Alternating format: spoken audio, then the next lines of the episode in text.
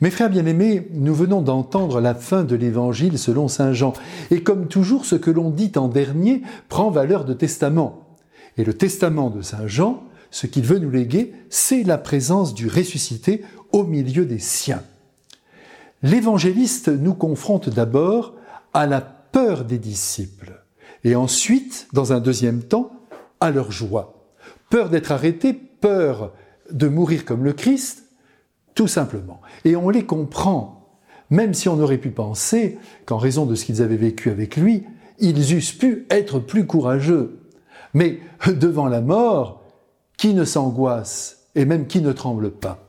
Et puis, en quelques secondes, à la vue de Jésus, qui toute porte fermée se trouve au milieu d'eux, eh bien là, c'est la joie qui l'emporte, surtout quand il leur montre le côté où la lance a frappé, c'était un coup mortel, mais Jésus est encore vivant, et ses mains trouées, mais déjà cicatrisées. En nous rapportant ces faits, Jean, l'apôtre bien-aimé, a l'intention de fortifier notre foi dans le Christ et dans la vie éternelle. Et j'espère qu'il y parvient et que vous et moi, nous ne doutons pas de l'au-delà.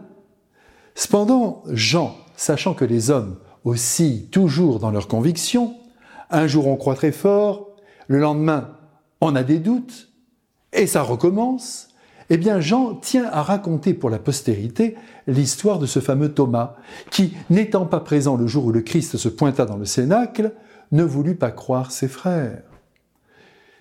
Que voulez-vous? Il y a des gens qui ne font jamais confiance aux autres et qui veulent par eux-mêmes vérifier ce qu'on leur a dit. Après tout, pourquoi pas? Bref, huit jours plus tard, c'est au tour de Thomas de recevoir la divine visite et avec elle une sacrée leçon. Comme il le souhaitait, il put alors voir les mains trouées du Christ et surtout, en tremblant, mettre sa main dans la plaie du côté, comme une épée entre dans son fourreau. La suite va de soi, il tombe à genoux et reconnaît enfin la divinité du Christ. Tu es mon Seigneur, tu es mon Dieu. Là, nous comprenons que ce qui compte, ce n'est pas de croire en la divinité du Christ de manière extérieure, car on risquerait alors d'être un bon et sage chrétien qui va à la messe et qui se confesse, mais qui s'en tient là. Non, il faut que toi qui m'écoutes, tu adhères avec ton cœur, avec ton ventre, avec tes viscères, que tu adhères à ce Jésus que tu reconnais comme ton Dieu, ton Seigneur. Ce n'est plus alors le monde entier qui est en face du Christ, mais c'est toi qui es en face de lui.